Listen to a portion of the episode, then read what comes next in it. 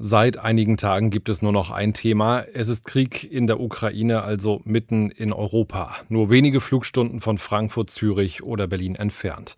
Russland hat die Ukraine angegriffen. Schon jetzt sind mehrere tausend unschuldige Menschen getötet worden. Die Luftfahrt, die eigentlich da ist, um Menschen zu verbinden, ist stark eingeschränkt. Darüber wollen wir in dieser Ausgabe sprechen. Luftraum, der Podcast von Aero Telegraph mit Christopher Scheffelmeier. Heute ist Samstag, der 5. März und ich spreche mit Laura Fromberg, der Chefredakteurin von Aero Telegraph. Hallo. Hallo. Die Corona-Krise, die ist noch gar nicht vorbei. Jetzt schon die nächste Krise, in der wir mittendrin stecken. Wie sehr wird der Krieg für den Luftverkehr zum Problem werden? Also er ist ja bereits jetzt ein sehr großes Problem. Aber tatsächlich, also die ganzen, die Auswirkungen der Corona-Krise, das wurde zum Beispiel auch bei der Bilanzpressekonferenz der Lufthansa deutlich. Das ist jetzt fast schon wieder in den Hintergrund gerückt, weil der Krieg noch ein viel krasserer Einschnitt auf eine andere Art und Weise ist natürlich. Das liegt an den Überflugsverboten, ähm, die natürlich für längere Flüge sorgen. Das liegt aber auch daran, dass natürlich eins einer der Hauptzwecke der Luftfahrt ist, Menschen zusammenzubringen und ein Krieg macht genau das Gegenteil davon. Wir wollen jetzt mal so ein paar wichtige Punkte mal Stück für Stück durchgehen. Du hast es gerade schon gesagt. Airlines aus Westeuropa fliegen nicht mehr nach Russland, müssen einen Bogen um Russland machen. Nur humanitäre Flüge sind möglich oder Flüge, die irgendwie in Not sind, die dürfen dann in den europäischen Luftraum rein und das wird richtig teuer, ne? Genau, also Kerosin ist ja aktuell, das kommt noch dazu, auch sehr teuer, weil der Ölpreis wieder auf Rekord, äh, auf einen Rekordhoch steigt. Und dann ist natürlich jeder zusätzliche Kilometer nochmal schmerzhaft. Und das ist ja nicht ein Kilometer, sondern das sind wirklich, es geht da um Stunden. Wenn man sich jetzt mal Finnair anguckt, die sich ja, das ist, deren Geschäftsmodell ist es ja gewesen, ab ihrem Hub äh, über den russischen Luftraum nach Asien zu fliegen, was sehr kurze Routen waren und für sie natürlich dann lukrativ und ein gutes Argument. Das geht nicht mehr. Sie fliegen jetzt dann irgendwann wieder nach Tokio, aber statt neun Stunden und irgendwas sind es dann 13 Stunden und irgendwas. Und ich meine, das macht natürlich was aus. Ja, für die ist es wirklich existenzbedrohend. Ne? Eine Airline, die wirklich in Helsinki ja, ihren, ihren Hub hat und dann Richtung äh, Osten fliegt und jetzt eh durch Corona alles schon stark eingeschränkt. Die A350-Flotte, die will natürlich bewegt werden. Ähm, kann man sich gar nicht vorstellen, wie bitter das möglicherweise ausgehen könnte, wenn dieser Konflikt, wonach es im Moment aussieht, sich noch eine ganze Zeit hinziehen wird. Ja, genau. Also mir tat es wirklich leid. Ich meine, sie hatten erst kurz vorher ihre neuen Kabinen vorgestellt für die Langstrecke und gesagt, jetzt bald zieht es dann wieder an und dann haben wir alles ganz neu und schön. Und dann kommt das. Ähm, Finn, er hat ja auch schon gesagt, es werden wahrscheinlich Leute entlassen werden müssen und man redet auch schon wieder mit dem Staat. Also das ist wirklich, also für die ist es wirklich dramatisch. Und im Grunde für andere Airlines natürlich auch, die jetzt auf diese Strecken angewiesen sind. Weniger dramatisch ist es dann für die, die woanders sitzen, also im Golf. Das waren ja schon immer attraktive Strecken dort umzusteigen. Ich finde immer das Wort profitieren schwierig in solchen Krisen, weil im Grunde niemand profitiert von einem Krieg. Aber das sind dann natürlich Alternativen, auf die Reisende vielleicht umspringen. Ist von auszugehen, ne? auch eine Turkish Airlines, die im Moment noch äh, nach äh, Russland auch fliegen kann. Ja, für die sind das natürlich deutliche Vorteile. Ich habe auch die Woche mal an ähm, Air Baltic in Riga gedacht, die jetzt ja im Prinzip am Rand des Westens, wenn man so will, liegt. Ähm, also für die endet jetzt im Prinzip äh, die Welt hinter Riga, also auch für Air Baltic mit Sicherheit äh, große Herausforderung. Ja, genau. Ja, stimmt. Das ist eine ähnliche Situation wie bei Finnair in einem, bei einer anderen kleineren Airline natürlich. Das ist dramatisch, natürlich aber auch wegen der Nähe zu Russland. Also in den baltischen Staaten würde ich jetzt gerade auch ungern wohnen wollen. Ja, die haben wahrscheinlich ganz andere Sorgen, als sich jetzt um ihre Airline ähm, ja auch noch große Sorgen zu machen. Das ist absolut äh, richtig. Gucken wir mal auf die Herstellerseite. Airbus-Flugzeuge dürfen nicht mehr nach Russland verkauft werden.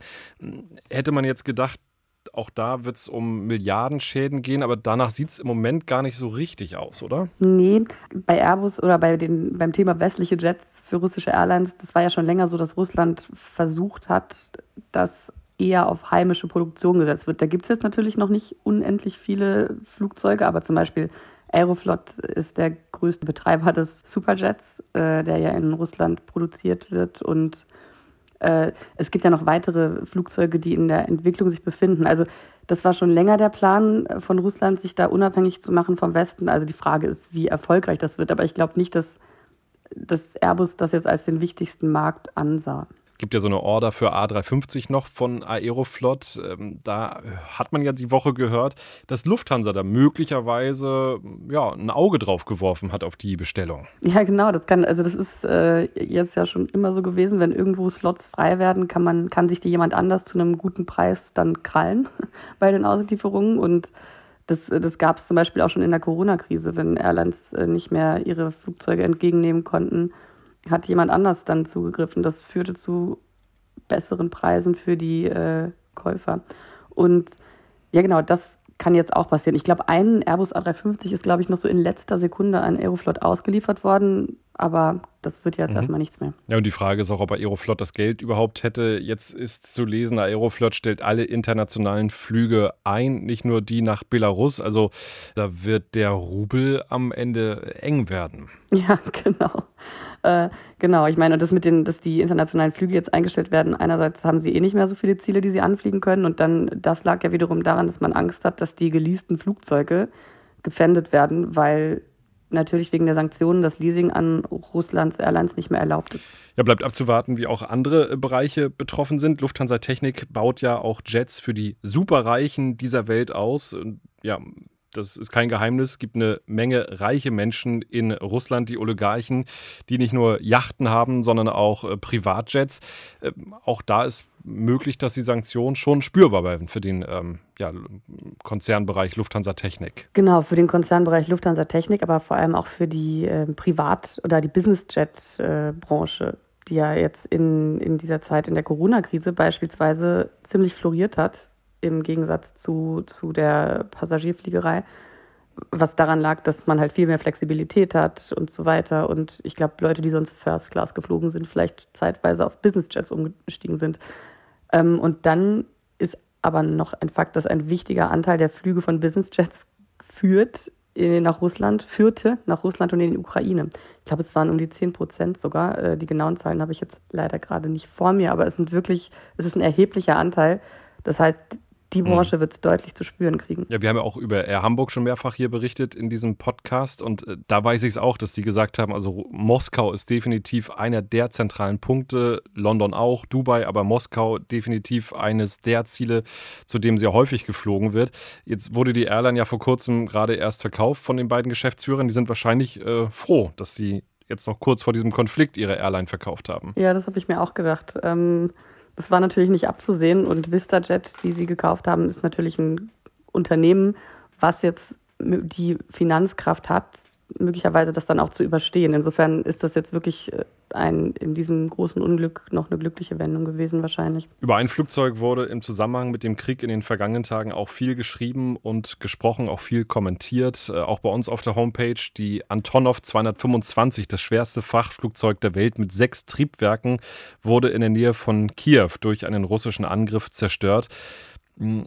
Jetzt sterben in diesem Krieg viele Menschen und das ist unglaublich äh, furchtbar und schrecklich. Ähm, trotzdem wurde auch auf dieses zerstörte Flugzeug sehr emotional reagiert. Kannst du das verstehen? Ja und nein. Also ich habe ehrlich gesagt auch emotional reagiert. Also ich habe jetzt nicht äh, mit Tränen, Tränen überströmtem Gesicht hier gesessen, ähm, aber natürlich ist das irgendwie traurig und ich finde, es, also es wurde bei uns in den Kommentaren viel darüber diskutiert, ob das okay ist angesichts dieses großen, dieser großen humanitären Krise traurig zu sein über ein Flugzeug. Und dann natürlich ist, kann man das sein. Und natürlich wissen aber auch Leute, die darüber traurig sind, dass das andere Leid viel größer ist. Und gleichzeitig ist so ein Flugzeug natürlich auch ein Kulturgut. Ähm, und es gibt nur eins davon. Und die Zerstörung von Kulturgütern ist traurig.